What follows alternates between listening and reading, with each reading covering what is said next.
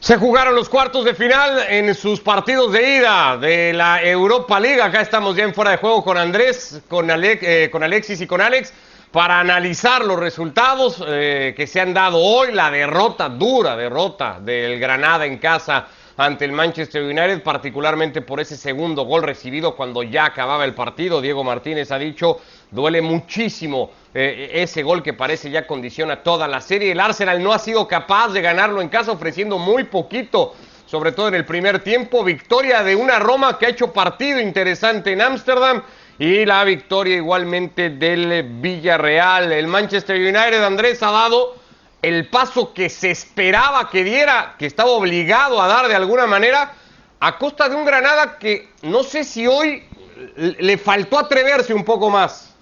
¿Qué tal? ¿Cómo les va? Buenas tardes, buenas noches para todos, un abrazo grande.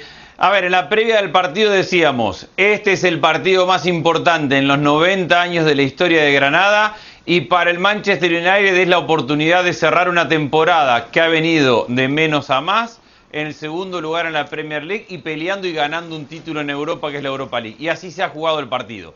la realidad es que, es que le ha sobrado autoridad al Manchester United y el Granada, yo creo que, no sé si le faltó animarse, creo que Granada puso, entregó, y, por momentos se animó, pero la realidad es que hay una diferencia de jerarquía que no pudo evitar el Granada. Eso es, no pudo evitar la diferencia de jerarquía. Y hubo un momento cuando el Manchester United estaba 1 a 0 y que tenía la pelota y que la tocaba, pero que le costaba que no generaba situaciones claras de gol, porque tampoco ha sido un partido brillante del, del United, simplemente ha sido un partido solvente que ahí creyó que más allá de merecimientos el Granada se podía meter y ese error del final, el error del final y hasta eh, del penal y hasta el error mismo del arquero, que es, difícil decir que un arquero comete un error en un penal, pero parecía tenerlo, terminan por sentenciar la serie. Pero la realidad es que el United fue, puso nombre y apellido y se llevó su premio. Eh, ya lo platicamos más temprano en otros espacios, Alex. Pero no le pasó a Diego Martínez que calculó mucho los riesgos y que dejó la serie o planeaba que la serie fuera a Old a decir, bueno, pues a, ver cómo llegamos allá y hoy soltarse un poco el pelo, digamos?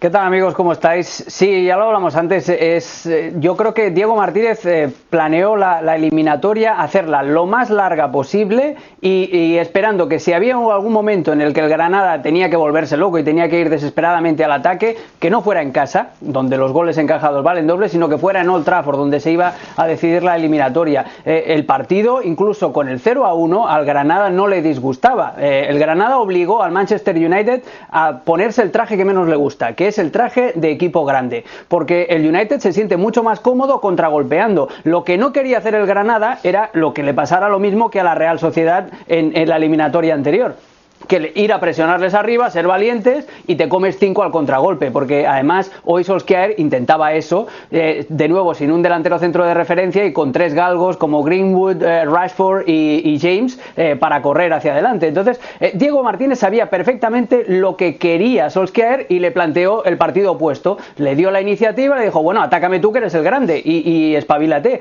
Y, y ahí no estaba mal tirada incluso con el 0 a 1. En la segunda parte, el Granada tuvo alguna aproximación llegaditas, le faltó decidir bien, le faltó tener un poquito más de, lo que decía Andrés, un poquito más de jerarquía en el último tercio de la cancha, pero para mí la clave es esa, la clave es el segundo gol. Con el 0 a 1 el Granada se iba contento a Manchester, pero esa, esa, estupidez de Bryce, eh, ese golpe sobre, sobre Bruno Fernández, un jugador que acaba de entrar además en el terreno de juego, que solo tenía que aguantar los minutos finales, yo creo que eso es lo que acaba mm, dinamitando al Granada. ¿Que podía haber hecho cosas diferentes? Sí, eh, sobre todo, no sé, soldado, si vas a jugar un poquito más atrás, por mucho que tengas la experiencia de soldado, que entiendo que tenía que ser titular por la jerarquía, de los pocos que tiene experiencia europea, eh, después de la segunda parte refresca, mete a Luis Suárez, por ejemplo, que es más rápido, y que te puede hacer pero no estaba cosquillitas. Bien ¿eh? No, eso sí, También tenía muchos problemas de, gente que estaba con molestias o que venía de lesiones o que no estaba recuperado al 100%, entonces te toca, perdón Alexi antes, antes, de saludarlo, pero te toca un partido duro y encima tenés un plantel que, que te termina por cuestionar que, cuál es el 11 para poner por la capacidad física de tus sí, jugadores. pero puedes jugar, por ejemplo, si, si Soldados, no, si por ejemplo Luis Suárez no estaba físicamente para jugar al 100% o para jugar de inicio, en la segunda parte te la juegas con él, o puedes jugar con puertas eh, de, delantero y, meter a alguien, a Darwin Machis, por ejemplo, en una banda. Eh, tenía opciones. Eso es lo único, pero lo único y, mm, rascando muchísimo las decisiones de Diego Martínez. Pero yo creo que la eliminatoria estaba muy bien tirada, estaba muy bien tirada. Lo único que le falló, eso, mantener, le sobraron cinco minutos a Granada. Entendiendo la diferencia de jerarquías, que me parece que es la, que condiciona evidentemente desde antes de jugar la eliminatoria y hoy se nota, Alexis, si amonestan a Pogba a los seis minutos, si te vas al descanso con McTominay y Luke Shaw igualmente amonestados ya, no le falta, es difícil juzgar al Granada, ¿eh? ya estando acá es un logro enorme lo que ha hecho, pero no le faltó intensidad, no le faltó un poquito de convicción, de, pues eso, sigo insistiendo en la palabra de atrevimiento al equipo. ¿Qué tal? Buenas noches a todos. Sí, yo creo que yo creo que, ha habido mucho de eso en esta eliminatoria. El Granada, evidentemente, es un equipo. Eh, no solamente hablamos de la jerarquía.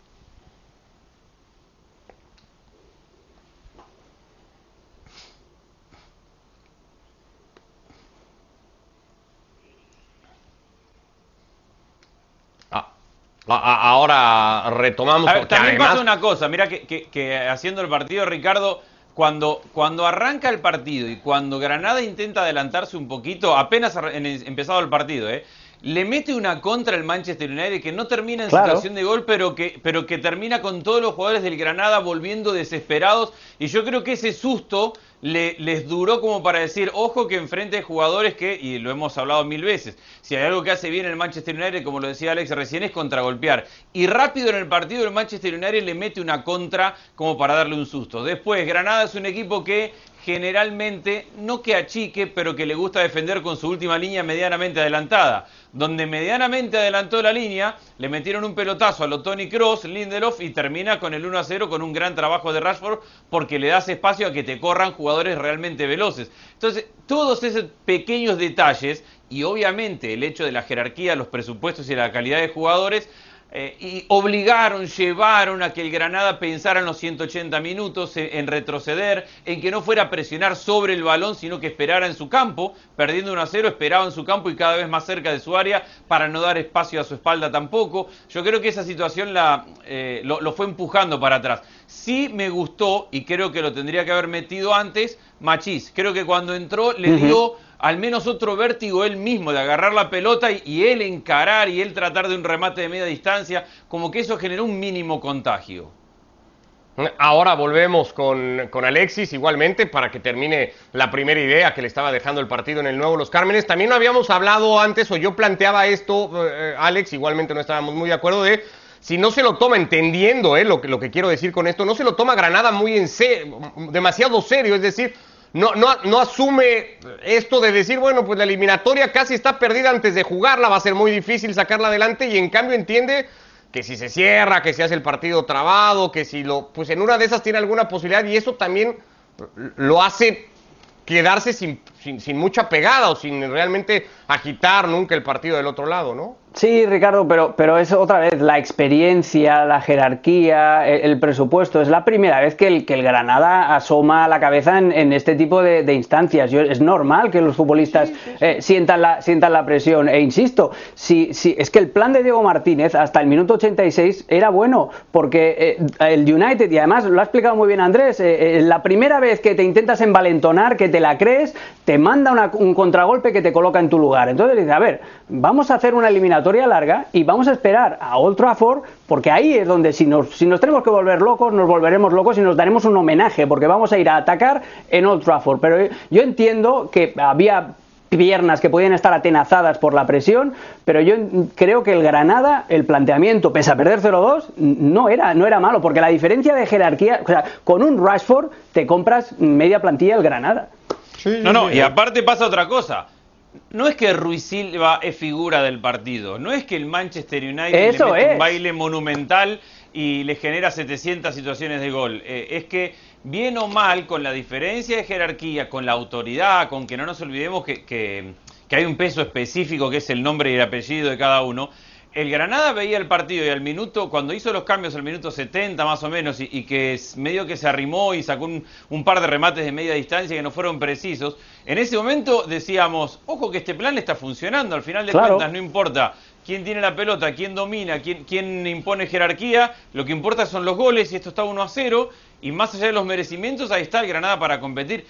Yo no me imagino y entiendo que por el bien del espectáculo hubiera sido lindo ver otra cosa, pero no me imagino otro escenario. Yo creo que si Granada jugaba otra cosa, esto estaba 3 a 0 a los 20, 30 minutos del primer tiempo. Como la Real Sociedad, Andrés. como, como el día de la Real Sociedad. Probablemente. Eh, Alexis, ahora sí, volvemos contigo. Eh, estabas con tu idea inicial y no sé, después de todo lo que se ha dicho, ¿con qué vas más de acuerdo? Me quedé congelado como el Granada, se ha quedado. Ya, ya, ya, completamente. No, eh, lo que estaba diciendo es que eh, eh, asumiendo la diferencia de jerarquía que existe entre el Granada y el Manchester United, de jerarquía, de presupuesto, de calidad en los jugadores, es también la misma diferencia que hay entre el Granada y el Barcelona o el Granada, el y el Real Madrid.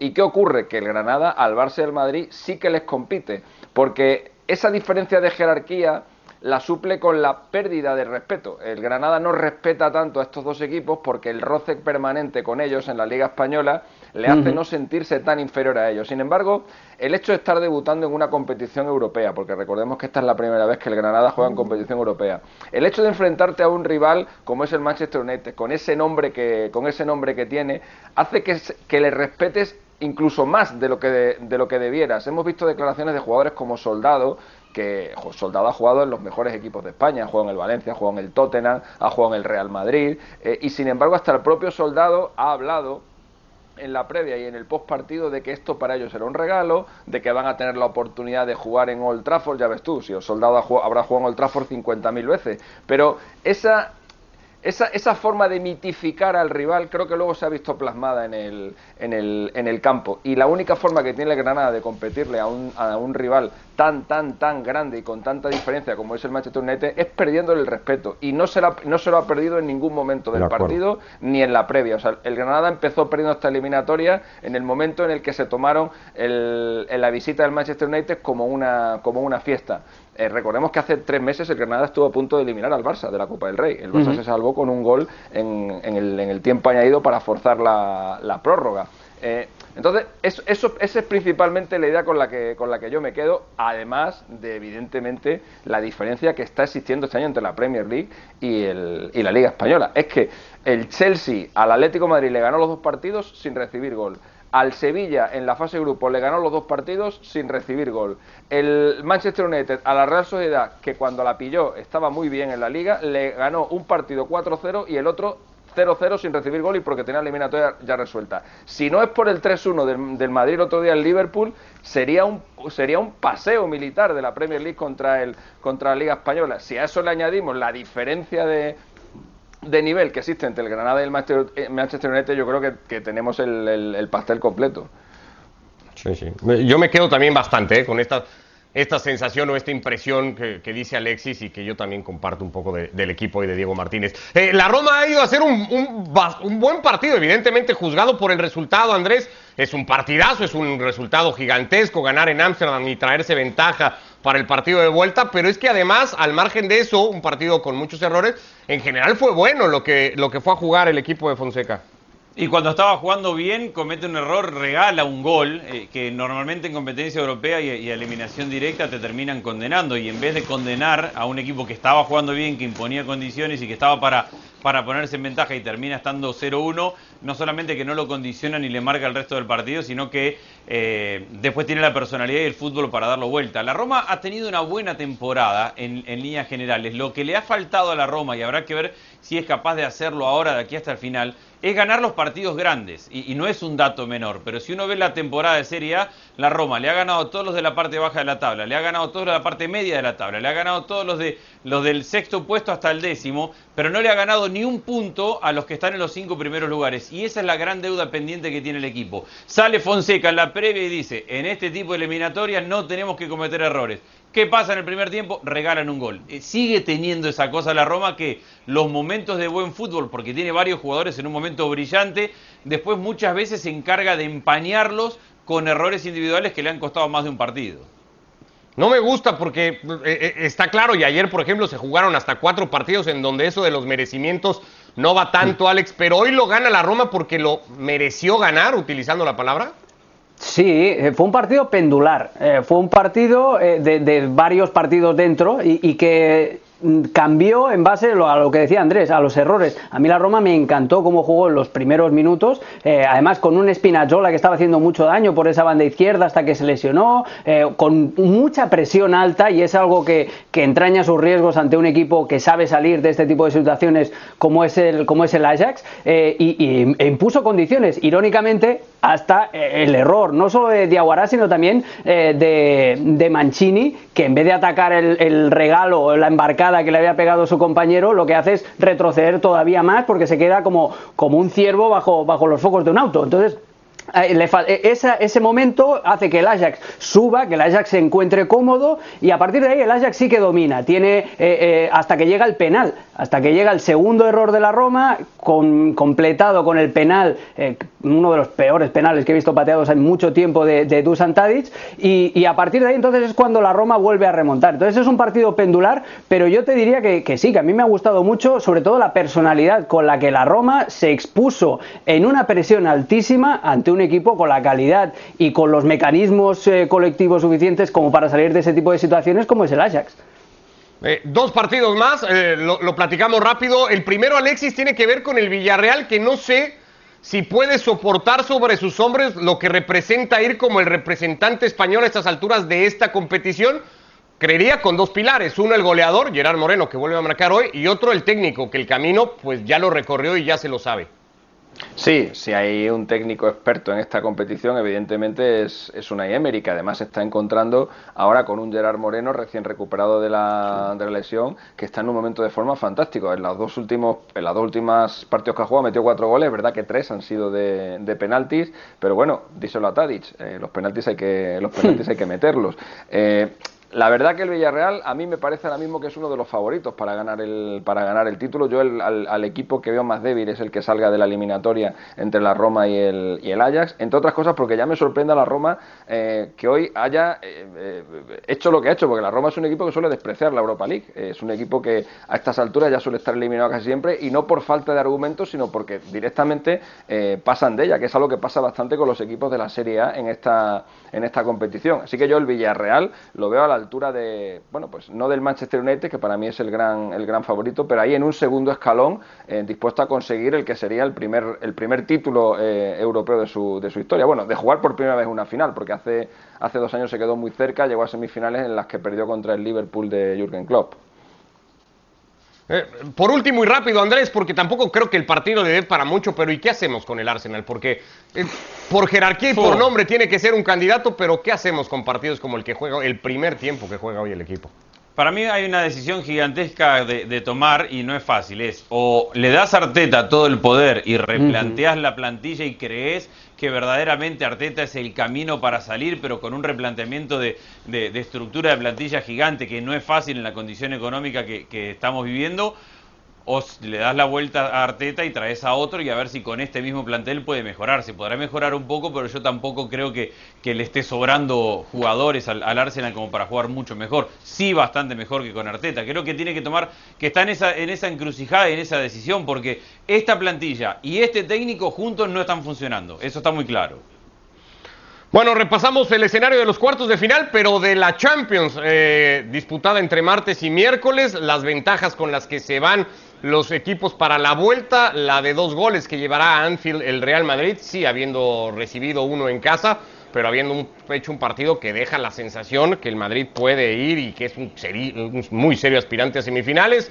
El Chelsea la, eliminatoria la tiene muy encaminada ante el Porto con el 2 a 0, la victoria ajustadita del Manchester City y el triunfo del Paris Saint-Germain, por cómo se dio, por la cantidad de goles, por el trámite mismo del partido, pues una de las grandes, si no es que la gran sorpresa de la eliminatoria. Alex, de los cuatro que perdieron, ¿a quién ves con más probabilidades o posibilidades de revertir la serie la próxima semana? Al Bayern de Múnich al Bayern de Múnich. Eh, el Bayern puede remontar eh, o si Keylor Navas le deja. Eh, va a ser esa la, la situación. Depende de muchas, de muchos otros condicionantes también. Depende de si recupera Lewandowski, que hoy vimos que en redes sociales ya colgaba parte de, su entrenamiento y que va a forzar al máximo. pero el Bayern puede, puede darle la vuelta a la eliminatoria. Primero porque es el Bayern, porque el tramo final de partido ante el Paris Saint-Germain fue un auténtico vendaval, fue un ciclón. después porque el Paris Saint-Germain tiene una defensa que está a años luz de la calidad de la delantera, está, es un equipo muy descompensado. Y tercera, porque el Paris Saint-Germain ya ha recibido varios revolcones en, eh, competición europea cerrando las eliminatorias en casa. Eh, sobre todo estoy pensando en aquella mítica contra el Manchester United, eh, pero también en la eliminatoria anterior, sí que es cierto que tenían la comodidad del partido de ida, pero el Barça le pone en un aprieto y hasta que Keylor no le para el penal a Messi, había eliminatoria. Entonces yo, de las, de las que están abiertas, que creo que tres de las cuatro, el Bayern es el que está más cerca de, de pasar. Sí que es cierto que el PSG le puede pegar un sopapo en cualquier contragolpe, pero la posibilidad del gigante alemán no hay que descartarla nunca. Es que es eso, ¿no, Alexis? Porque si, si la defensa del París está a años luz del ataque del equipo de Pochettino, pues la defensa de Flick tampoco es que se quede muy atrás, ¿no? Si se le compara con su ataque. Y con esa defensa tiene que ir a jugar al Parque de los Príncipes. Claro, si es que el problema del Bayern Múnich es que no puede comprar un central ahora.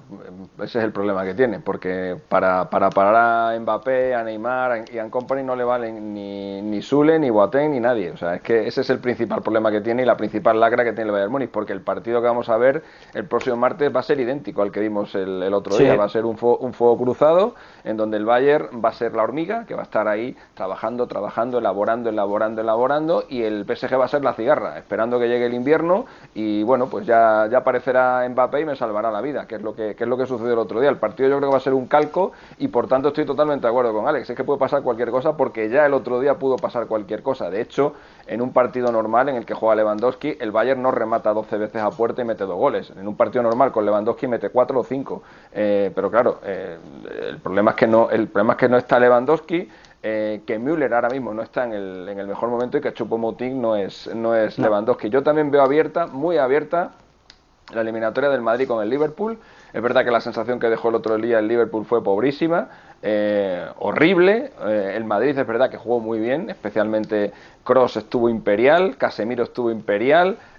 vimos a un Vinicius que no habíamos visto que no habíamos visto nunca, Marco Asensio en una racha goleadora fantástica, pero eh, recuerdo muchísimas eliminatorias del Madrid con dos goles de ventaja en casa y perdidas, pero muchas. Recuerdo una contra el, contra el PSG eh, de, George Weah, recuerdo una contra el PSV, recuerdo una contra el Grasshoppers, recuerdo una contra el Estrella, contra la Estrella Roja también que la perdió en Belgrado, recuerdo una reciente contra el Mónaco, después de ganarle 4-2 en el Bernabéu pierde 3-1 allí y eso que en Mónaco se adelantó también en el, en el, en el marcador. Ese 3-1, esos dos goles de ventaja del Madrid recibiendo gol en casa es un resultado peligrosísimo que históricamente a los equipos le concede aproximadamente un 79% de opciones de pasar, sin embargo el Real Madrid solamente ha pasado en un 60% de los casos. Es curioso que lo que para la mayoría de los equipos es un buen resultado, para el Real Madrid al menos históricamente no tanto, y cuando tienes delante un equipo como el Liverpool que en cualquier momento puede despertar, ya lo vimos en el segundo tiempo y sobre todo al final del partido, eh, donde el Liverpool eh, acochinó en tablas al Madrid, lo, lo empotró contra su portería y el Madrid eso lo, lo, tiene que tomar como referencia para el partido de vuelta porque va a ser eso lo que va, lo que va a vivir el Madrid en, en Anfield. ¿A quién tomas Andrés para remontar? pero mira, y, y, para sumar a lo que se ha dicho, porque analizamos permanentemente el fútbol desde quién es el candidato, quién llega mejor, cómo está mejor, quién tiene más lesionados. Siempre analizamos el fútbol a raíz de eso. Y creo que cada fecha nos enseña que en el fútbol hay tantos pequeños detalles que te marcan una eliminatoria que tenemos que aprender una vez a, no generalizar y a decir este sí, este no. Mirá, mirá todo lo que hemos hablado del Bayern y el Manchester City como los mejores equipos, los grandes candidatos, los más firmes.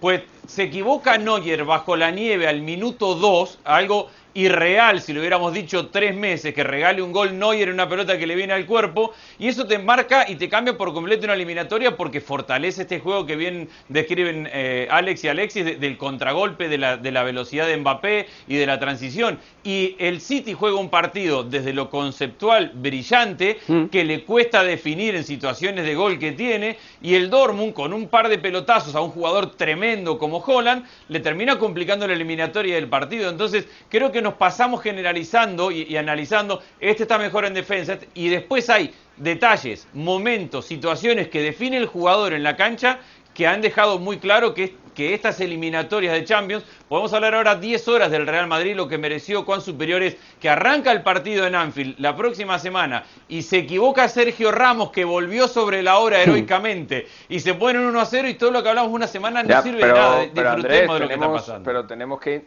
o sea, no somos adivinos, lo que tenemos, claro. tenemos es que intentar, eh, pues, eh, eh, eh, decir o, para que nuestros telespectadores, los que no los ven a lo mejor tan a menudo, entiendan cómo juega un equipo, cómo juega otro, en qué momento llegan, que hay detalles que definen los partidos, eso lo sabemos todos. Es que mm, por eso el fútbol es tan grande, por eso España sufrió con Kosovo y le ganó a y empató con Grecia y le ganó de milagro a Georgia, porque el fútbol es enorme. Después de haberle metido seis a Alemania, que, gana en Rumanía y acaba perdiendo contra Macedonia en, casa. Pero, estamos totalmente de acuerdo en eso, Alexis. Pero, pero hay que, hay que, joder, está muy claro, está muy claro que ahora mismo los dos equipos más en forma de Europa son el Bayern Múnich y el Manchester City, y son los equipos mm. que mejor fútbol hacen. Ahora, que te toque. Y está muy claro que pueden quedar eliminados.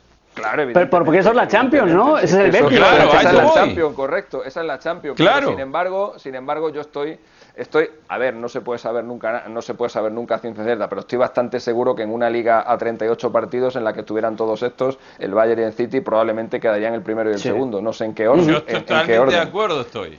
Totalmente de acuerdo estoy con eso. Bueno, pues partiendo de cómo llegan, lo que han jugado y lo que más o menos podemos pensar de los dos equipos, Alex, ¿cómo ves el partido del sábado? Cambiando de tema y metiéndonos al clásico. Mañana vamos a hablar un montón de eso y casi todo el programa estará dedicado a reacciones, a posibles alineaciones, pero así en una pincelada, el Madrid-Barça del próximo sábado en el Di Stéfano. Pues yo qué queréis que os diga, pero hace como un par de días que no paro de pensar, porque me sobrevuela la cabeza el empate a uno. No sé por qué, no me digáis por qué, pero yo me huelo eso, un empate. Eh, el Madrid obviamente va a jugar con, con el freno de mano, pensando en la eliminatoria contra el Liverpool, también va a jugar con la necesidad de, que tiene el Barça de, eh, arrebatar o de acercarse al Atlético de Madrid y sobre todo va a jugar también el Real Madrid con la posibilidad, bueno, no, con la posibilidad, no, con, con el hecho de que tres o cuatro jornadas después el Real Madrid va a ver cómo se enfrentan el Atlético de Madrid y el Barça entre ellos. Es decir, que un empate al Madrid no le resulta tan malo eh, como le puede resultar al Barcelona. Y vamos a, vamos a ver un partido muy marcado por esa situación. Yo creo que una de las claves, o la principal clave del encuentro, ya hablando eh, de lo que vamos a ver en el terreno de juego, es la posición de Frenkie de Jong. Si Frenkie de Jong es el tercer central o es el tercer centrocampista. Eso va a ser eh, lo, que, lo que marca un poco el partido. Pero no sé por qué, no me preguntes por qué, y ahora que lo estoy diciendo en antena van a, va a ser un festival y va a, ser, va a ser un 4-0 o un 0-5, no lo sé, pero a mí me huele a empate a uno. Eh, eh, ¿Te imaginas un Madrid, Andrés, lanzado después del resultado del martes y motivado y diciendo vamos por todas, que es nuestro momento, 12 juegos sin perder y estamos en el mejor momento del año? ¿O un Madrid, como dice Alex, mesurado, calculador, que diga el miércoles tengo mi partido más importante? Yo no tengo ni idea qué alineación va a poner Zidane y qué decisión va a tomar en función de a, qué, a quién cuidar y a quién darle con todo en estos tres partidos. Pero me parece que dejó muy claro en el partido de la semana pasada que descansó jugadores el fin de semana para decirle a su plantel somos el Real Madrid y estos jugadores no necesitan que se lo digan. Y ojo, que en una semana jugando tres partidos grandes nos podemos posicionar para ganarlo todo. No me imagino ese Real Madrid tan especulativo, tan esperando a ver qué va a pasar con el otro partido más adelante, tan pensando en el Liverpool. Yo me imagino un Real Madrid haciéndose cargo de ser el Real Madrid y lo suficientemente grande como para tener tres partidos grandes en una semana que hagan olvidar, nos callen la boca a todos los que nos la pasamos analizando toda la temporada y diga, acá está el Madrid y en una semana estamos peleando por los dos objetivos dependiendo de nuestro propio fútbol. Alexis. Bueno, yo os dejo un par de datitos eh, de estos que me gustan a mí sobre el, sobre el partido, sobre el clásico. Eh, va a tener el Barça la posibilidad de igualar eh, al Madrid en victorias en clásicos. De momento el Madrid gana por, gana por una. Va a ser un clásico muy raro porque en la segunda vuelta no se veían los dos equipos sin ser ninguno de los dos líderes de la liga desde la temporada 2007-2008 en la que el líder de la liga a estas alturas era el Sevilla y así llegaron los tres hasta la última jornada en la que al final el Madrid se llevó el, el título contra el Mallorca. Y va a ser un clásico raro porque por primera vez en los últimos 22 clásicos no va a estar Sergio Ramos y eso va a permitir que Leo Messi le iguale como el futbolista con más eh, clásicos disputados, 45 disputados cada uno y quién sabe si no será el último, tanto para, tanto para el uno como para el, para el otro. Y un, y un pequeño detallito, yo no creo que el Madrid, al Madrid le valga el empate. Al Barça sí, porque con un empate seguiría dependiendo de sí mismo para ganar la liga, pero el Madrid es su oportunidad para, para intentar ser campeón y yo creo que la tiene que aprovechar. Bueno, pues ya lo veremos y lo dicho, mañana el programa seguramente muy dedicado a todo lo que se pueda pensar del partido del sábado. Abrazo Andrés, Alex, Alexis. Abrazo grande. Un placer, señores, que les vaya muy bien a todos.